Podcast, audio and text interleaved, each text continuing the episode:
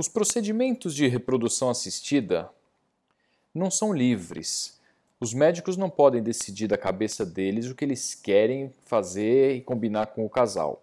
Existem algumas normas que regulam a atividade da medicina reprodutiva no Brasil e essas normas estão escritas na resolução do Conselho Federal de Medicina, que de tempos em tempos atualiza essas normas. E recentemente essas normas foram atualizadas e é sobre isso que a gente vai conversar hoje nesse episódio do Fertcast.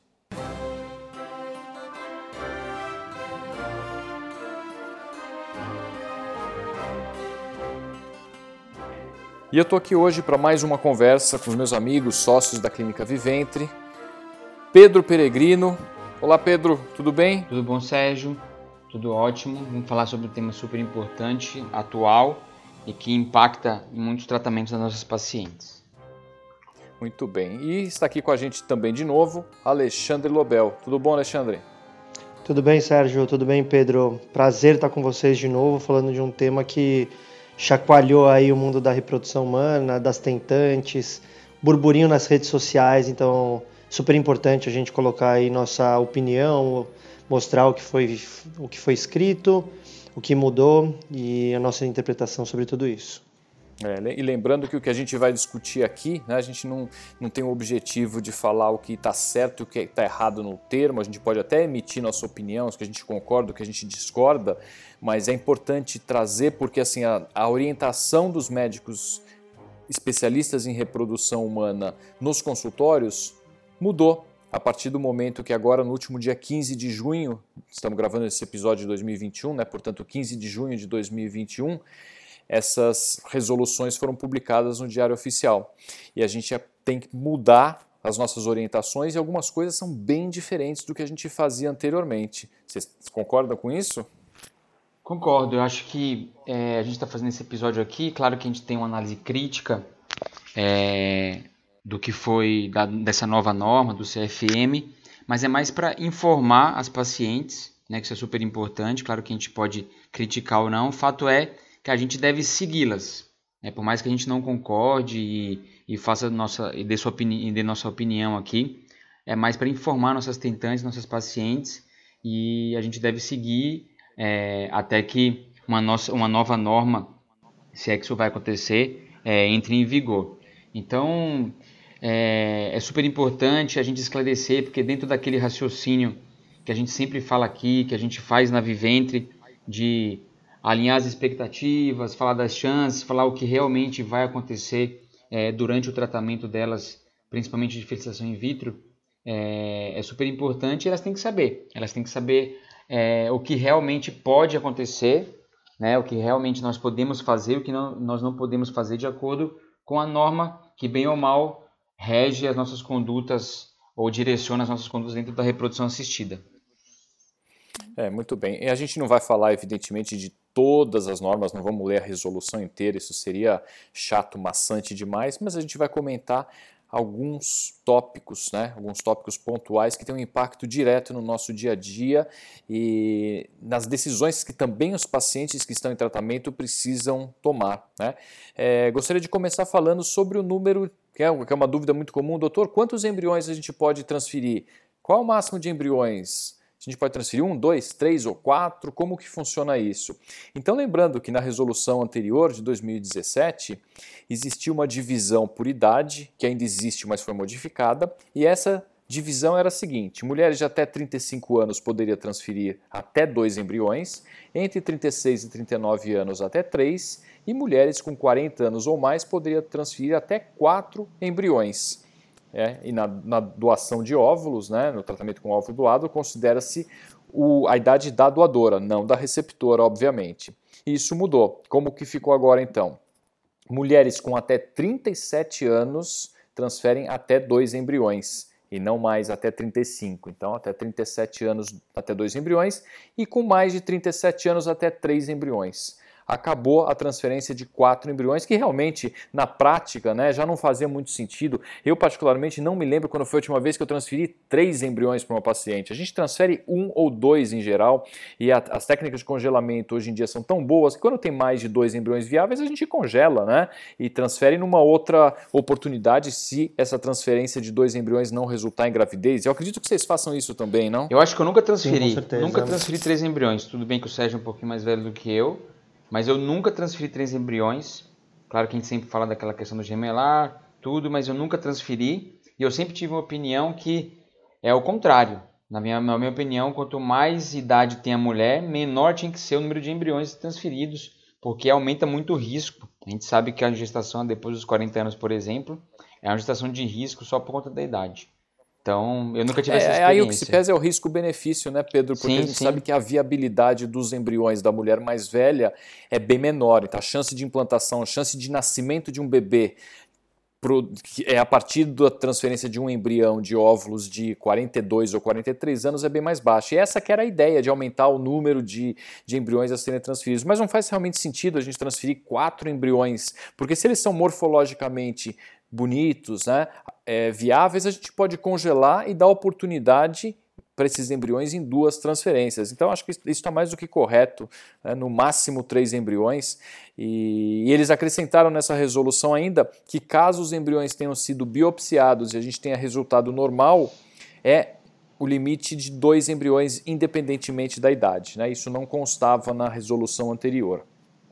E até para explicar um pouquinho para o pessoal esse papo que a gente está tendo é, o que, que, tem a ver a idade né, com, com o número embrioploide, por que, que só coloca dois? Então, até para tentar trazer um pouco da lógica que está por trás dessa, dessa determinação, nós sabemos que nós da espécie humana formamos embriões normais e nós formamos embriões alterados. Isso é corriqueiro, é comum. Mesmo quando você pega pacientes jovens com menos de 35 anos, mais ou menos 40% dos embriões formados vão ser alterados. Ou seja, uma mulher de 35 anos ou mais, pelo menos metade desses embriões que forem formados vão ser alterados. Você pega paciente com mais de 42 anos, a gente tem aí mais ou menos 10, 15, 10% dos embriões normais, o resto embriões alterados. E se o embrião tem uma alteração dos cromossomos, é uma gestação que provavelmente não vai acontecer, ou se acontecer, a paciente vai abortar. Então, quando a resolução coloca que, por exemplo, depois de 37 anos você poderia colocar até três embriões, é que a gente está pensando que mais ou menos um terço dos embriões formados vão ser normais, dois terços podem ser alterados. Então, eu estou colocando três embriões não para ter trigêmeos, mas para que um deles tenha chance de gravidez e os outros dois provavelmente não vão ter chance. Só que o que pode acontecer é que os dois podem dar chance, ou os três podem dar chance e aí você tem um quadro de gestação trigemelar, por exemplo, que a gente não quer que aconteça. Pois é, a estatística ela não se repete é, em nível individual. Né? Quando a gente fala ah, mais ou menos 30%, não significa que aquela paciente que tem três embriões, um deles vai ser normal. Podem ser todos alterados, ela pode ter eventualmente dois ou até mesmo os três anormais. Né? Sim, e até contando um caso, o Pedro falou que nunca colocou três embriões, eu também falava isso com a boca cheia, né? Nunca, tinha, nunca coloquei três embriões e aí eu tive um caso no ano passado, em 2020, no começo do ano, uma paciente que eu fiz um tratamento de fertilização in vitro e ela formou quatro embriões. Um embrião muito bonito, dois embriões de qualidade boa e um embrião que era uma qualidade bem no limite até para o congelamento. A gente ficou em dúvida se deveria congelar ou não, só que ele estava viável e aí, seguindo as determinações, a gente congelou. Fiz a primeira transferência do primeiro embrião individualmente e a paciente não engravidou. Paciente de 38 anos, e a gente tinha aí dois embriões moderados para uma transferência e um terceiro embrião, que, seria, que é o quarto embrião que ela formou, de qualidade baixa. E a gente discutiu, ela, ah, doutor, vamos colocar esses três, porque eu vou colocar dois, se Deus quiser vou engravidar, vai ficar esse embrião sozinho, qualidade ruim, e aí vou ter que ficar pagando anuidade. E aí a gente discutiu, eu conversei com o pessoal do laboratório, e ah, realmente, a chance de gestação aí com esse último embrião é muito baixa. E aí eu falei, tá, tudo bem, então vamos colocar três embriões. O que, que aconteceu? Trigêmeos. A paciente engravidou de trigêmeos. Trigêmeos, é. É isso, é exatamente isso. Claro, essa é a minha lógica. pela gravidez, mas é uma gestação super complicada. É, acabaram nascendo prematuros com 32 semanas, graças a Deus ficaram bem, a mãe ficou bem, os bebês ficaram bem. Mas essa foi a última vez. Nesse dia eu combinei comigo mesmo que eu nunca mais vou colocar três embriões, não importa o que me falem. É, a nossa, a, a nossa capacidade de avaliar o potencial de implantação de embrião, ela é limitada, né? A gente sabe disso. A gente vê embriões lindíssimos que não implantam e aqueles embriões que a gente acha, puxa, ele é bem mais ou menos esse embrião e muitas vezes origina a gravidez. Né? Então a gente tem que realmente, eu sempre falo para os pacientes, quando a gente transfere, ah, mas é, eu tenho chance de engravidar de gêmeos? Se a gente transferir mais de um embrião, a gente está assumindo o risco de gestação múltipla, porque a gente já está colocando mais de um. É diferente daquela gestação gemelar que acontece, é importante citar isso, que acontece pela divisão de um embrião, que aí não tem como a gente evitar, né? a chamada divisão monozigótica, que origina os gêmeos idênticos, aí é um embrião que se divide em dois. Em geral, os resultados de gestação múltipla em fertilização in vitro decorrem da transferência de mais de um embrião. Né? É, eu, o Pedro comentou realmente, eu sou mais velho, eu cheguei já a viver uma época que se transferia muito é, três, quatro embriões, já vi muito isso no começo dos anos 2000, é, mas tinha dois motivos para isso. Né? O primeiro motivo é que as técnicas de congelamento eram ruins, então os embriões viáveis, os mais bonitos, a gente acaba, acabava optando por transferir, porque se congelasse o resultado ia ser muito ruim. E os meios de cultura também não eram tão bons quanto os de hoje. Então os embriões eles eram transferidos em segundo e principalmente em terceiro dia, que a gente chama de fase de clivagem. A gente não deixava a cultura estendida até blastocisto, né, que é quinto ou sexto dia, que é quando a gente vê embriões mais desenvolvidos e, portanto, com maior potencial de implantação. Então a gente transferia eventualmente três embriões em terceiro dia, com sete ou oito células, mas a gente não sabia se aqueles embriões iam virar blastocisto ou não. E a gente sabe que a taxa média de formação de blastocisto é 30%, 40%. Né? Então, esses dois motivos, a técnica antiga de congelamento que não era boa e os meios de cultura que não permitiam que a gente chegasse com frequência até blastocisto. Então, a gente transferia muito. E acontecia, mesmo transferindo, mesmo com essas limitações, acontecia muita gestação gemelar, trigemelar, assim, cansei de ver gestação trigemelar. Hoje em dia, felizmente, a gente vê bem menos, né? Exatamente. Então a gente tem que sempre, isso que o Sérgio falou é super importante, né? É, a, a ciência ela evolui, a tecnologia ela evolui e a gente tem que se adaptar. E ela evolui para duas coisas: para aumentar as chances de sucesso do tratamento e muitas vezes para diminuir os riscos né, para as pacientes. Então a gente sempre fala que gestação gemelar ela não é um, um alvo a ser alcançado em geral. Né? Muita gente chega no consultório querendo, ah, quero ter gêmeos e tal. A gente tem que ter um pouco de pé no chão, porque graças a Deus a paciente do Alei, eu já vi outras várias que engravidaram de gêmeos ou trigêmeos, deu tudo bem. Mas eu sempre falo assim, para aquela paciente que teve uma complicação, que aconteceu alguma coisa de errado, ela ficou com os bebês, sei lá, é, 3, 4, 5 meses internados na UTI, se você perguntar para essa moça, ela não vai querer passar por isso de novo. Então a gente tem que sempre ponderar as nossas ações. Claro que tem outros critérios e outras coisas que influenciam na nossa conduta, mas isso é uma coisa muito importante e as pacientes têm que saber. É isso aí. Próximo tópico aí, Sérgio.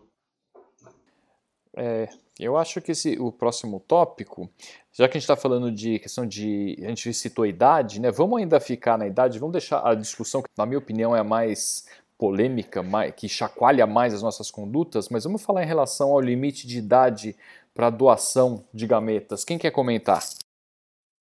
Eu posso começar falando, é, assim, antigamente, quer dizer, antigamente, na, na, na resolução anterior, a idade limite para doação de gameta, é, na verdade, doação de óvulos, principalmente, era 35 anos, né? É, e nessa norma, essa nova norma, eles colocam uma idade, uma idade limite até 37, né? E será que faz alguma diferença, né? Colocando é, um, uma, uma, uma opinião mais crítica? Na minha opinião, sim. Porque a gente cansa de falar, a gente cansa de ouvir, a gente sabe, todo mundo fala, os, todos os, os guidelines falam é, que a idade depois dos 35 anos, a qualidade dos ovos começa a diminuir de forma mais significativa, né? principalmente, principalmente não, por conta da idade, e era por isso que se colocava a idade de 35 anos como limite.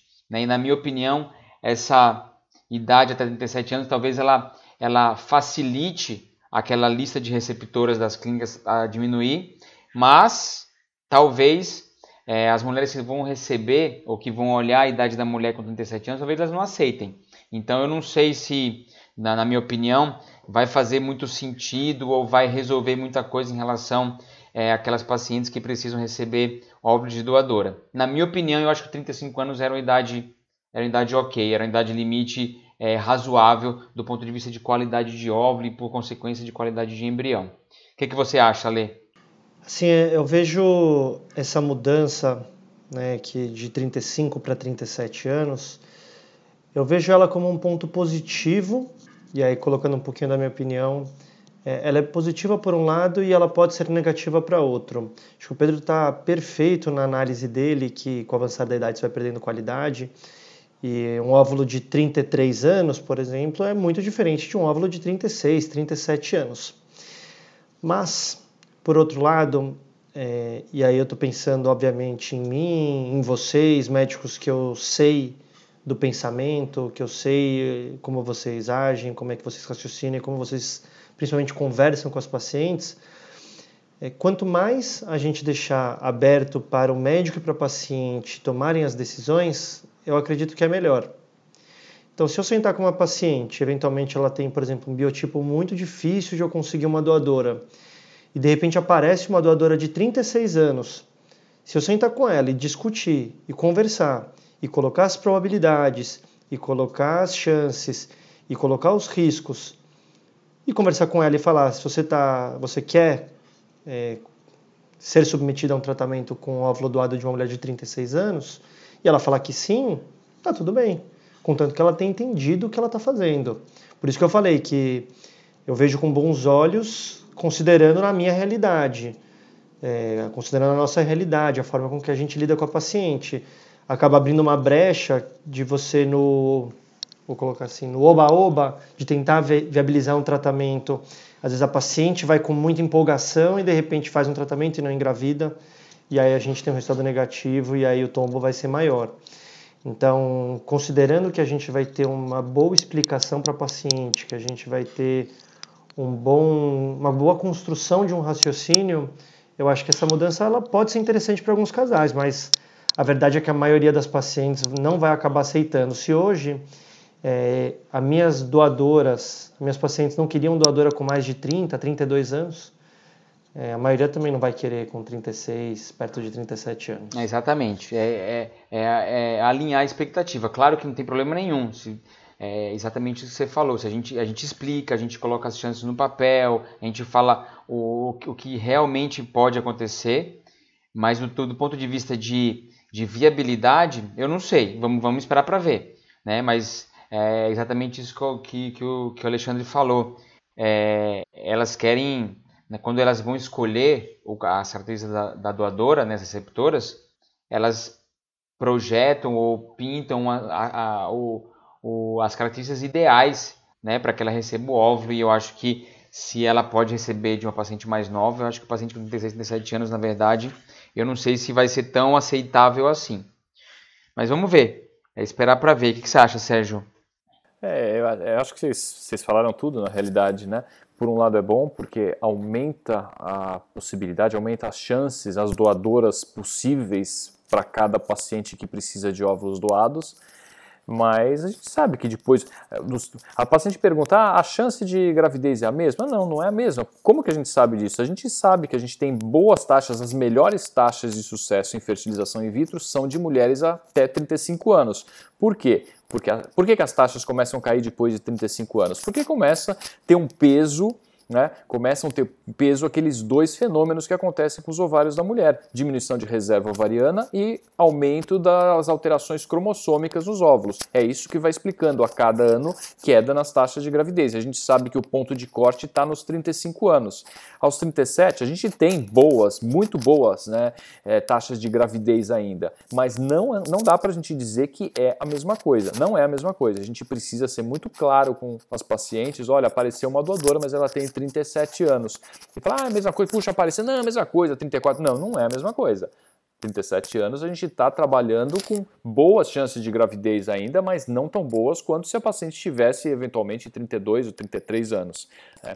É, mas é isso, é, a gente vai ter que esperar para ver o que, que, vai acontecer. Eu também não sei é, o que, que vai acontecer quando a gente começar a ter pacientes é, com 36, 37 anos, e tem o outro lado também, a gente está falando da receptora, se vai aceitar ou não, mas 37 anos também abre a possibilidade para mulheres que eventualmente não têm condições financeiras de fazer o tratamento e já estão nessa faixa etária de fazer o que se chama de doação compartilhada, né, o ciclo compartilhado. E ela vai buscar esse tipo de tratamento. A questão é, vai haver a receptora para ela? Ela vai conseguir fazer esse tratamento e vai haver a receptora?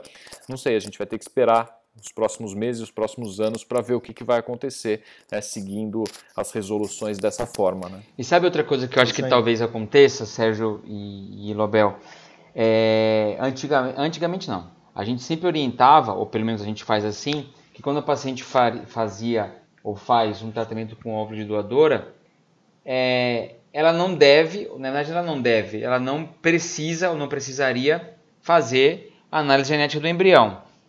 Talvez esse tipo de análise, esse tipo de exame ou esse tipo de exigência da paciente, né, aumente, porque ela vai falar pensar assim, não, vou, vou pegar um óvulo mais velho, então na verdade eu quero garantir ou tentar é, selecionar aqueles embriões que são, que são geneticamente normais. Então talvez isso aconteça e isso impacta é, de uma certa forma no, no tratamento, na, na, na no custo do tratamento, que para receptor a Sem gente dúvida. sabe que, é, que já é mais alto. Né? Então é uma coisa que talvez dúvida, possa acontecer. É, você, você, você, abordou um ponto importante. Pode ser, é, como o Alexandre falou, tem aquela paciente que que é uma receptora e as características físicas dela são raras e de repente apareceu essa possível doadora, ela vai falar, ok, vamos, mas eu quero biopsiar os embriões. É possível, é possível que aconteça isso, sim. É, vamos ver. Vamos em frente? É, eu acho que até falando da doadora, que a gente está falando doação, doação, e teve uma mudança importante nessa parte da doação, né? Opa! Sem dúvida, é um ponto bem, bem crítico aí, né? nessa doação. E, e confesso para vocês que esta foi a resolução que mais me pegou de surpresa, assim, que eu não imaginava viver para ver uma resolução como essa. Né? até porque eu não sentia mesmo assim, há tanto tempo, né, fazendo a reprodução, eu não sentia que isso era uma pressão tão grande assim de médicos da sociedade. Os pacientes perguntavam sobre isso, né, mas eu não sentia que era uma pressão tão grande a ponto de mudar a resolução. Mas comenta aí, Alexandre, então, qual foi essa grande novidade dessa resolução de 2021? Boa. Na resolução antiga, é, era se colocado como a doação de gametas que obrigatoriamente deveriam ter algumas regras. A doação não pode ter caráter comercial, ou seja, eu não posso pagar é, financeiramente, eu não posso dar dinheiro para uma doadora. E a doação deveria ser anônima, ou seja, quem está doando não sabe quem recebe, quem recebe não sabe quem está doando. E esse era um pressuposto básico né, que a gente tinha. A nova resolução, ela continua colocando essa questão do caráter comercial, que não pode existir, ela continua colocando essa possibilidade da doação é, anônima, mas ela abre uma possibilidade para que uh, você possa ter doação entre familiares de até quarto grau. E isso significa, então, que você pode ter o que seria até o quarto grau, né? Pai, filho seria o primeiro grau, segundo grau, avó, ou irmão, terceiro grau tia ou sobrinho e quarto grau prima. É claro, uma avó não vai doar o óvulo para a neta, mas só para explicar o que seria até o quarto grau. Mas você pode ter aí eventualmente uma irmã doando o óvulo para outra irmã, uma prima, uma tia, uma sobrinha, que era uma coisa que a gente, quando as pacientes perguntavam, a gente já falava direto: ah, eu entendo por que, que você está me perguntando isso? Geneticamente, talvez essa seria o mais próximo que eu conseguiria do seu DNA, mas infelizmente era proibido. Até o mês passado era isso que a gente falava, né? E agora abriu-se essa possibilidade. E aí, o que, que, vocês acham disso? Então, o Sérgio falou, é, o Sérgio falou, né, é, que não ia, talvez não vivesse a pressão em relação aos médicos. Na minha cabeça, eu acho que eu achava que a pressão seria muito mais no sentido de autorizar ou liberar a remuneração, talvez, como acontece nos Estados Unidos. Claro que facilita, né? Mas esse lance de, de doação de parente até quarto grau, na verdade já tinham rumores, né? A gente sabe no, no, nos bastidores já tinham alguns rumores, já tinham algumas hipóteses, algumas pessoas falando em relação a isso, é, é, para essa possibilidade. Eu acho que assim, do mesmo, do, do mesmo modo é, que vai facilitar o tratamento, claro, a gente volta naquela questão da lista das receptoras e, na, e principalmente na, na escolha das características. Porque quando a gente vai pegar uma doadora, antigamente, né, na, do, do, de, é, acordo com as normas antigas, a gente vai pesquisar as doadoras seguindo é, é, mais ou menos as características da receptora, né? É, cor dos olhos, cor de cabelo, é, antecedentes pessoais, antecedentes familiares, altura, é, peso, essas, essas características físicas meio básicas. Então, primeiro ponto, na minha opinião, é, pode ser que ela tenda a querer que uma irmã doe ou que uma prima doe, porque teoricamente, teoricamente, porque a miscigenação, principalmente no Brasil, é muito grande, a gente sabe que é, as características não, tem, não, é, não, é, não é tão linear assim, mas teoricamente a chance dela pegar um, um óvulo de uma, de uma pessoa com características mais semelhantes é maior se ela for parente. Esse é o primeiro ponto. O segundo ponto é que facilita, né? Porque a receptora ela espera a gente é, pesquisar as doadoras e ter uma doadora teoricamente, entre aspas, compatível com ela.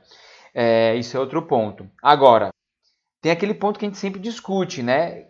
O que, que pode acontecer se ela fizer isso? Quais, quais vão ser as questões futuras em relação à prole que vai nascer, os bebês que vão nascer, né? aquela questão se deve contar ou não, qual vai ser o impacto psicológico tanto na receptora quanto na doadora, porque ela não vai ser mais anônima, quanto no filho que vai nascer, né? Se vai contar ou não, isso tem vários estudos que falam quais são as vantagens e desvantagens de contar ou não quando isso acontece e qual o melhor momento de contar quando isso for desejo dos pais. Isso vai impactar muito lá na frente. E a questão jurídica em relação à sucessão é, de herança, dessas coisas, que não vai ser uma coisa muito simples. Quando a gente coloca é, a praticidade na nossa clínica, ou na, nas clínicas de um modo geral, nos laboratórios, isso vai facilitar sem dúvida. Né? Vai ser uma oportunidade a mais que a receptora vai ter. Ah, não consigo doadora, tá bom, minha mãe vai doar para mim. Né? Então, do, do, ponto de vista médico, prático, isso vai ajudar. Mas acho que tem outras questões né, que podem impactar nesse tipo de decisão do casal é, de aceitar. E isso não só de óvulo, tá? Isso entra, é gametas, então entra de sêmen também. Aqueles casos que a gente vai indicar tratamento com sêmen doado, e, é, é, essa regra também vale. Então, um irmão, um primo pode doar sêmen é, para um casal, né? Que, que tem um fator masculino grave, que na verdade a gente tem que indicar o tratamento com sêmen doado. Então é uma questão bem complexa, né? Faz a gente pensar em várias coisas e vamos ver. Vamos ver qual vai ser o impacto Fala aí, Sérgio. Desde que. De, não, só pode doar desde que não haja consanguinidade. Sim, né? sim, isso é uma observação então, importante, isso, exatamente. Isso. Isso é uma coisa importante. Então, por exemplo, a mulher é casada com o homem, o homem é azospérmico, não produz espermatozoides. O irmão desta paciente não pode doar sêmen para ela. Né? Se o homem que não produz espermatozoides tiver um irmão um primo, um tio que queira doar, ok. Né? Então não pode ter consanguinidade. Isso, exatamente, é isso aí. Isso é uma ressalva importante. Sim, eu tenho conversado com algumas pacientes nesse, nessas últimas semanas, desde que saiu a resolução, e atendi algumas receptoras, e principalmente algumas que já estavam na fila aí, esperando para aparecer uma doadora. E aí eu coloquei essa possibilidade, falei, olha, a resolução mudou, Agora a gente pode ter é, irmã doando. E a resposta que eu ouvi de todas elas foi assim: ah, doutor, legal, interessante, mas vou continuar aqui com a doação anônima. Porque traz muitas questões, é, questões familiares, discussão. É, essa, por exemplo, questão de herança, eu acho que não vai ser uma coisa tão questionada porque você vai ter né? documentado isso que foi uma doação. Claro, você pode ter uma pessoa que vai agir é, de formas obscuras, mas não vai ser a maioria. Acho que essa não é, não é uma grande preocupação, pelo menos não para mim.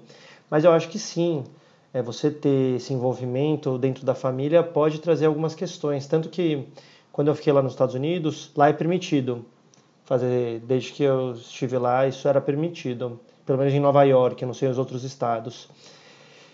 E lá no centro que eu fiquei, eles tinham uma regra que sempre que fosse acontecer uma doação dentro da família, a, a doadora, a paciente, o casal tinha que passar por várias avaliações psicológicas até realmente ser liberada. Não era um, não era um trâmite simples.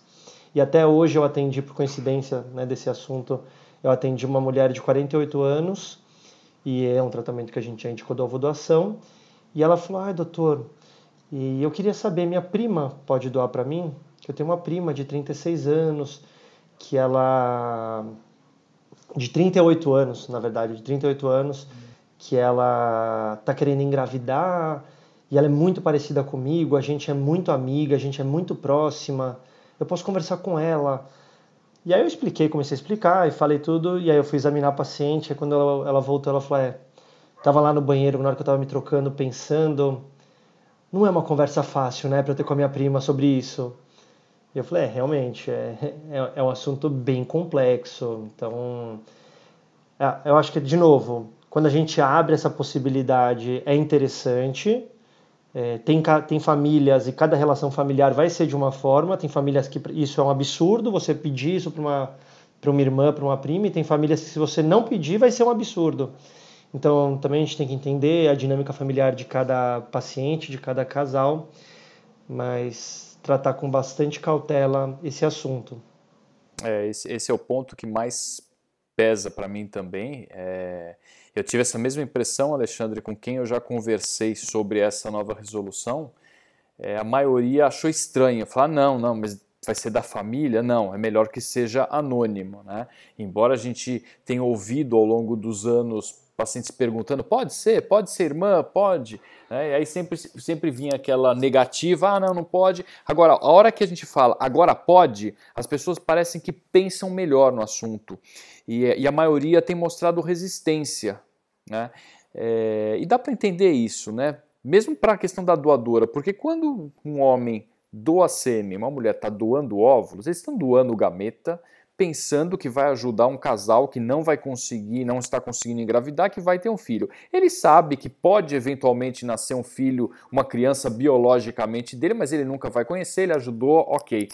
Quando uma mulher, por exemplo, uma prima ou uma irmã, ela vai doar um óvulo para a irmã, ela vai estar no contexto familiar e ela está vendo o destino daquele óvulo que ela doou que nasceu aquela criança com qual ela vai conviver. Então eu me questiono muito como vai ficar, como vão ficar os relacionamentos é, intrafamiliares né, e interpessoais nessa família em relação à mãe, à filha, a tia que foi a doadora e a mãe biológica. Então eu acho que isso pode ser complicado e foi por isso que essa resolução me pegou tão de surpresa assim, porque eu não imaginava que fossem liberar dessa forma como foi liberado, né? Isso Sim. não está nem colocado como uma situação de exceção em caso de ausência, não, está permitido, né? Está permitido. Eles colocam é, como exceção, a gente acabou nem falando, a questão do limite de idade de doação, né? Aquele limite de 37, eventualmente algumas exceções podem ser aceitas, desde que os riscos sejam discutidos tal. Mas essa questão não está entrando, né? Da doação de, de familiares não está entrando como uma situação de exceção. Está permitido a partir de agora, né? Exatamente. Não tem uma condição, ah, só se não tiver, não sei o que, um tempo, se não achar, você pode.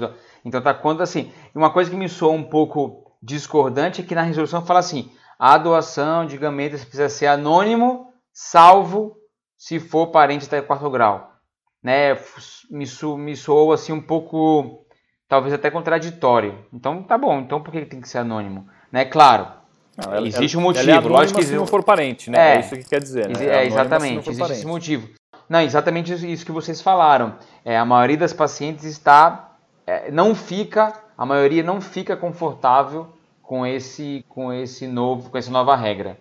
Né? Então talvez isso não impacte muito é, em relação às decisões. Fala aí, Ale. É só o que você colocou no começo, né, que você percebia que talvez existisse uma pressão maior para para que pudesse ser você pagar uma doadora igual acontece em outros países. É, a gente tem que lembrar que essa resolução é uma resolução do Conselho Federal de Medicina e essa resolução não pode ir é, numa direção contrária à lei. Ah, é verdade. Nós temos verdade, leis no é. nosso país Exatamente. que vão direcionar como que nós temos que agir. E um órgão como o Conselho Federal de Medicina não é superior à Constituição ou às leis. E no Brasil é proibido você vender órgãos, tecidos, células. Então, por essa razão. É verdade, isso é, verdade, a, tem a razão. não ser que mude a lei, a não ser que mude a lei. Tem que mudar a Constituição, acho muito né? Não dá improvável. mudar a Constituição, exatamente. Exato. A gente não vai, não vai ter uma situação de poder pagar doadoras. É isso mesmo, verdade, você tem razão, Muito é verdade. Então vamos em frente, né? Acho que a gente pode comentar aí as, as resoluções finais, as resoluções mais polêmicas, né? E a que está causando o maior burburinho aí nas clínicas e laboratórios, que é a questão do número de embriões gerados no laboratório. Que é que talvez impacte mais no custo e no tipo do tratamento das pacientes, né? Eu acho que é por isso que está tá causando mais burburinho. Fala aí, eu acho- Sérgio.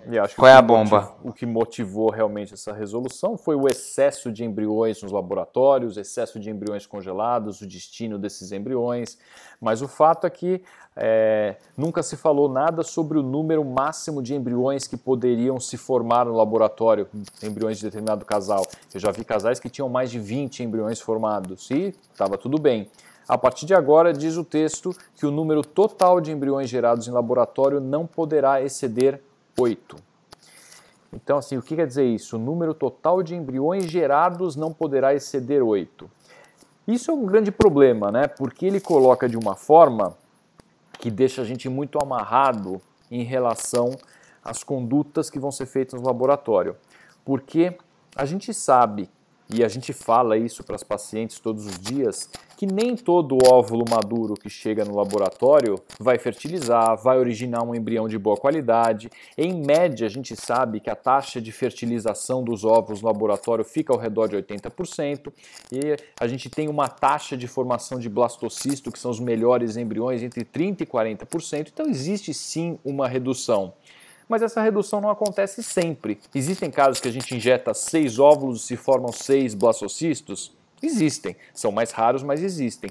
Quando a resolução diz que o número total de embriões gerados não poderá exceder 8, isso significa que a gente não vai poder expor mais de 8 óvulos à chance de fertilização. Ou seja, se a gente for fazer a ICSI, né, injeção intracitoplasmática de espermatozoides, que é a técnica que resulta maior, no maior número de é, óvulos fertilizados, a gente vai poder injetar no máximo 8 óvulos. O que, que vocês acham disso? É tranquilo para vocês essa resolução? Dá para trabalhar com tranquilidade, injetando no máximo 8 óvulos para todos os casais? Eu acho que vai depender de cada caso, Sérgio. Se a gente pegar, sei lá, na- depende muito, vamos supor assim, qual é a média de idade das então clínicas? Você já respondeu a pergunta, né? Não, né? Porque eu, eu- Exatamente. foi: isso é tranquilo para todos os casais? É, não, depende não, do caso. depende todos, do caso, não. não é tranquilo. Então Exatamente. por que, que não é tranquilo, Pedro? Então, por exemplo, porque assim, porque para aqueles casos que a gente pega umas mulheres acima de 38, 39 anos, que vai ter em média aí de 6 a 8 ovos aspirados, né? Esse- esses casos vão ser sossegados. A gente vai pegar os 6, aspirou 8 ovos, a média de 80% de ovos maduros vai ser menos que 8, a gente vai poder injetar todos. Beleza. Mas e aquelas pacientes que, por exemplo, do- do- do- dois, dois cenários. Paciente bem jovem, que vai fazer tratamento com fator tubário, vai fazer FIV, e aí vai ter 20 óvulos, vão ter 20 óvulos. O que, que que vai ter que acontecer? A gente vai injetar 8, porque não se pode mais formar, essa que está na resolução, não pode se formar mais que 8 embriões. Não importa se a gente sabe que provavelmente os 8 injetados não vão virar embriões, blastocistos, mas não importa, não se pode mais formar mais que 8 embriões. Então não, não, não se pode injetar espermatozoides em mais que 8 óvulos. E os outros 12 óvulos que, que, que, essa moça teve vão ter que ser congelados. Vamos supor que daí dos 8 óvulos injetados não tenha nenhum embrião. O que, que vai acontecer? Eu vou ter que descongelar os óvulos que foram congelados, fazer uma nova ICSI, quer dizer, vou ter que injetar os espermatozoides dentro desses óvulos e fazer novos embriões, outros oito, na verdade. E isso, primeira coisa, vai impactar no custo. Eu não sei como é que os laboratórios vão, vão cobrar alguma coisa, vão ter que cobrar, porque é, São, é outra mão de obra do embriologista, são outros insumos, é outro procedimento. Então vai impactar no custo dessa paciente, vai impactar no custo desse casal. Isso é o primeiro cenário.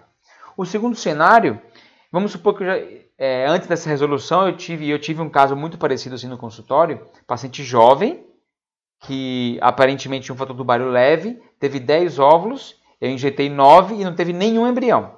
Aí ela vai repetir o tratamento. Agora vão ter 12 ovos. Pô, ela não teve nenhum embrião. E aí eu vou ter que injetar só 8 óvulos e deixar outros 4, entendeu? Então isso vai impactar no prognóstico. Você está dando um exemplo né, de uma paciente que a gente já sabe que tem uma taxa de fertilização muito baixa. E às vezes a gente descobre isso no curso do tratamento, a gente não sabe o motivo. Às vezes é um fator masculino grave, a gente sabe que fator masculino grave, muitas vezes o potencial de fertilização de óvulos daqueles espermatozoides é mais baixo do que o habitual. Então, essa paciente, se essa paciente tem uma excelente reserva, a chance dela provavelmente de formar alguns blastocistos está na injeção do maior número possível de óvulos. Então, alguns casais vão ter prejuízo em termos de taxa de sucesso do tratamento com essa resolução. Eu não tenho dúvida disso, não é uma suspeita, eu não tenho dúvida disso. Eu sei que para a maioria, realmente, oito óvulos seriam suficientes. Eu até falo, há anos eu falo isso para os pacientes. Ah, doutor, quantos óvulos? Eu, eu falo, se eu pudesse escolher um número de óvulos maduros para todas as pacientes em todas as faixas etárias, o número seria exatamente esse, oito. Oito óvulos é um número bem confortável para trabalhar na maior parte dos casos, mas é na maior parte, não é para todos. E a resolução, no texto, da forma como está, não admite exceções, não tem exceções. Fala, ah, salvo situações em que já está. Não, não tem. Fala que o máximo é oito. Qual é a sua visão, Alexandre? Fala um pouquinho aí. É assim, eu vejo com muita preocupação isso, e aí, de, se por um lado eu comentei mais cedo que a resolução foi muito feliz de dar a oportunidade de uma discussão entre o médico e a paciente e dar autonomia para o médico e para a paciente. É, a gente vê essa normativa que vai totalmente contra, que engessa e que, como você falou, vai prejudicar parte dos casais. Se a gente for pensar, e aí vocês estão perfeitos aí na análise, é, se a norma fala que a gente não pode gerar mais do que oito embriões, e até quem quiser interpretar então a gente não pode gerar mais do que oito blastocistos. É verdade que é muito improvável que você tenha oito óvulos fertilizados que formem oito blastocistos. Eu fiz uma conta aqui para a gente discutir isso, pegando estatísticas mundiais, mundiais de trabalhos publicados. Se a gente tiver oito óvulos que vão para o processo de fertilização, mais ou menos 70 a 80% vão ter a fertilização de forma adequada. Isso daria para a gente seis embriões formados. E quando a gente cultiva esses embriões até o estágio de blastocisto, a estatística é mais ou menos 40%. Ou seja, a gente estaria entre 2 a 3 blastocistos. E como você falou, 2 a 3 blastocistos de boa qualidade vão nos dar uma chance muito boa de gravidez. O problema é que tem pacientes que vão ir acima da média, vão conseguir formar 4, 5 e numa situação de exceção, mas que não é impossível, vão formar 8 blastocistos e vão ter pacientes que com 8 óvulos não vão formar nenhum embrião. E a partir do momento que você amarra e ingessa, você vai cair eventualmente numa situação dessa, que a paciente não vai ter nenhum embrião e de repente ela tem mais óvulos que você não fertilizou, e você teve que congelar, você gerou um custo. Nós sabemos que o congelamento de óvulos, a taxa de sucesso é inferior do que quando você congela embrião. A gente sabe isso é uma realidade hoje ainda da técnica do congelamento de óvulos. Ela não é tão boa quanto o congelamento de embrião. Então você vai prejudicar o resultado no final das contas, pensando na chance cumulativa, na chance global daquele tratamento. Você tem situações que ainda me dá mais medo ainda, é, pacientes que você vai fazer biópsia de embrião, pacientes que têm mutações genéticas e que você queria ter muitos embriões e agora teoricamente você não vai poder. Eles não deixam nenhum, pela norma do jeito que está, eles não deixam nenhuma possibilidade. Então vejo isso com muita preocupação, inclusive é, a gente está vendo um movimento dentro das sociedades médicas para tentar questionar frente ao Conselho Federal de Medicina é, essa normativa, que isso pode prejudicar os casais, que isso vai prejudicar os casais e tentar de alguma forma reverter isso. Eu não sei se no momento que você está ouvindo esse episódio é, essa diretriz continua de pé, se ela se manteve, se ela vai mudar, mas hoje, no dia 1 de julho, que é o momento que a gente está gravando esse episódio, essa é a norma que tem que ser seguida. Não, impacta muito então, é isso que vocês falaram. É, é difícil é, um órgão colocar uma norma que não tem exceções. Né? A gente fala tanto de particularizar, de individualizar o tratamento dos casais em reprodução assistida, e a gente está tirando a chance, às vezes, ou impactando muito em relação a custo e chances de tratamento e da, da, de sucesso do tratamento, é impondo uma regra assim. Né? Eu entendo, eu entendo sim, muitos donos de laboratórios que falam que é, tem muitos embriões congelados que ficam lá eternamente. Eu entendo isso. É, pode ser que tenha essa pressão dos laboratórios, mas a gente não pode impactar a chance e os custos. Né? Isso que o Alexandre falou é super verdade. Cada cada procedimento, cada manipulação é, em gameta ou em embrião que a gente coloca, a gente está diminuindo a chance desse tratamento.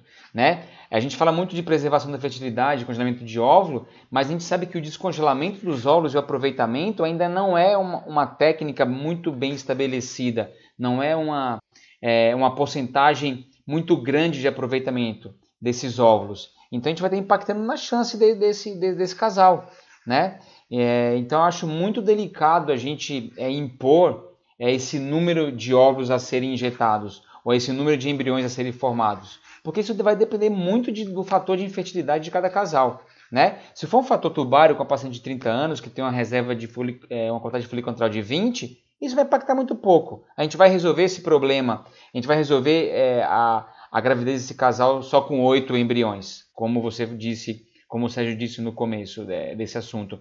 É, mas aqueles casos que paciente um pouco mais velhas, fator masculino grave, talvez isso impacte de uma forma é, substancial e significativa na chance e no custo, né? e no custo do casal de fazer esse tratamento. E a gente sabe que às vezes é, a parte financeira é um ponto que impacta muito é, no tratamento desses, desses casais. É, sem dúvida, esse, esse eu acho que é o ponto mais é, mais complicado né, em termos de, de conduta e que está gerando realmente mais discussões aí no meio médico, né? Você que está ouvindo agora, que evidentemente você não participa de conversas de médicos sobre o assunto, sobre resoluções, o que, que os médicos conversam. Então, essa conversa que a gente está tendo aqui, nós três, né, traz um pouquinho do que está acontecendo aí no mundo da reprodução humana no Brasil. Está né? Tá todo mundo muito preocupado com essa resolução né, em relação a esses casos. Mas também, assim, é, vamos deixar claro que isso não é um motivo para pânico, porque oito óvulos costuma ser um número suficiente para boa parte dos casos, né? para a maioria, boa parte não, para a maioria dos casos costuma ser suficiente.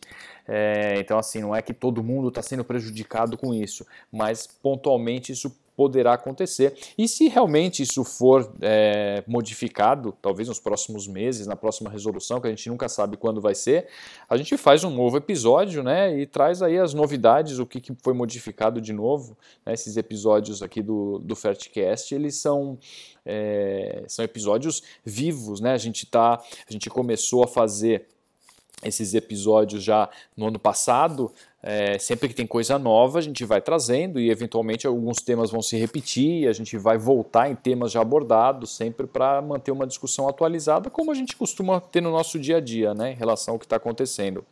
Vocês acham que tem mais algum, algum tópico que vocês gostariam de, de discutir? Não? Tem uma última coisinha que, do ponto de vista técnico, talvez traz pouca diferença pelo menos para o resultado do paciente, mas alguns casais ficaram incomodados que a questão é, da biópsia embrionária e de revelar o sexo do embrião. Ah, bem lembrado, exatamente. Na resolução antiga, na resolução antiga é, foi escrito que a gente não poderia discriminar um embrião pelo sexo, a, a não ser que houvesse uma doença ligada ao sexo e que você precisaria escolher o embrião.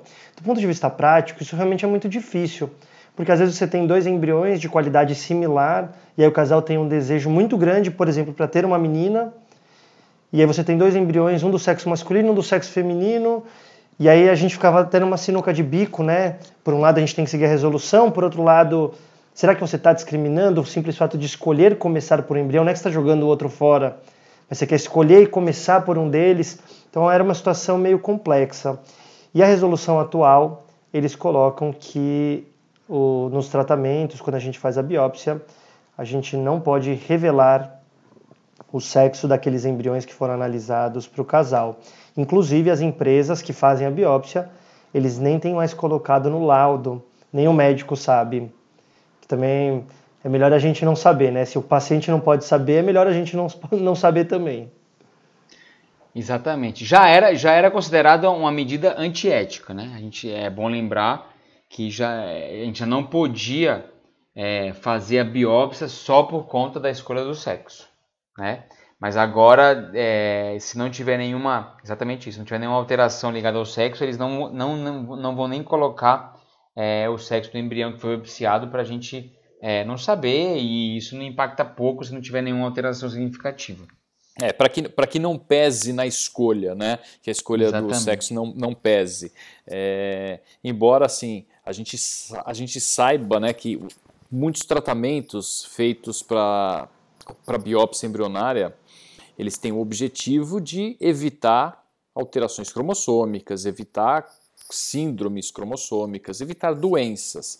Mas quando você está lá com o resultado mostrando, olha, tem dois embriões de excelente qualidade, um é sexo masculino, outro é feminino, essa discussão, né, vamos transferir qual é, isso fazia parte da discussão, embora o tratamento não fosse feito para isso, na hora de escolher, fala, puxa, a gente pretende ter talvez um de cada, pode, pode começar pelo mínimo, pelo menos, não necessariamente, é isso também é uma coisa que as pessoas às vezes ficam, parece que criminalizando todas as condutas, é, isso não estava sendo ah, um preconceito em relação ao sexo, mas de repente o casal fala, não, vamos começar, vamos transferir a menina primeiro, ah, depois a gente transfere o menino, e, e, e era assim, essa discussão não existe mais, né? alguns casais até nem queriam saber. Eu já vivenciei isso muitas vezes. Recentemente até fiz o tratamento de um casal e eles falaram, ah, doutor, a gente não quer tomar essa decisão do sexo para escolher. Eles tinham essa sensação, a gente não quer tomar essa decisão. É, claro que a gente gostaria. É, eles falaram assim: o senhor escolhe o embrião baseado naquele que tem a melhor qualidade. É, se a gente fosse escolher em relação ao sexo, puxa, na nossa família tá cheio de meninos, seria legal nascer uma menina, mas o senhor escolhe qual que, qual que vai ser o melhor embrião que você acha que tem maior potencial de implantação, tá bom? Tá bom. Então, assim, eu selecionei o embrião que tinha o melhor potencial de implantação e era um embrião do sexo masculino. Então, assim, eu sabia dessa história deles, ah, porque tem muito menino na família, mas eles foram muito claros e a gente foi selecionar o embrião como a gente seleciona, baseado em critérios morfológicos. Sabia que o resultado cromossômico era normal e a seleção foi feita baseado na chance de implantação. Né? Mas vamos ver, vamos ver. É, isso não vai ter muita discussão, pelo jeito. Vem o resultado embrião euploide, né? é normal, pode ser sexo masculino ou feminino, a gente vai.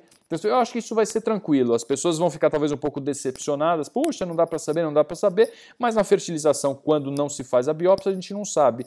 Então eu acho que as pessoas vão estranhar um pouquinho no começo, mas no fim todo mundo vai se habituar. Isso não vai ter um grande, um grande impacto sobre o tratamento, não. Sim. É isso aí. E aí, acho que deu, né? Exatamente. Acho que falamos dos principais tópicos. Claro que não passamos por todos os tópicos, todas as mudanças, mas acho que as principais a gente acabou comentando aqui. Né? Se você tiver dúvidas sobre alguma dessas, dessas resoluções, aí, dessas normas que a gente comentou aqui, quiser escrever para a gente, Pode escrever para médicos@viventre.com.br. Vai ser um prazer responder a sua pergunta, discutir isso com você também. São temas polêmicos mesmo, que geram muitas dúvidas, muitas discussões, inclusive entre nós médicos, como vocês estão vendo. É, e, e se vocês conhecerem alguém também que possa se interessar por esse tema, por esse assunto ou outros tópicos que a gente já abordou aqui no Fertcast, indica, indica o podcast, manda o link, é, comenta, ajuda a divulgar que, que as pessoas têm gostado bastante né, de ouvir, de discutir, de ouvir essas discussões que a gente tem aqui. Uma vez por semana a gente grava essas discussões aqui e temos colocado aqui praticamente religiosamente uma por semana já há várias semanas.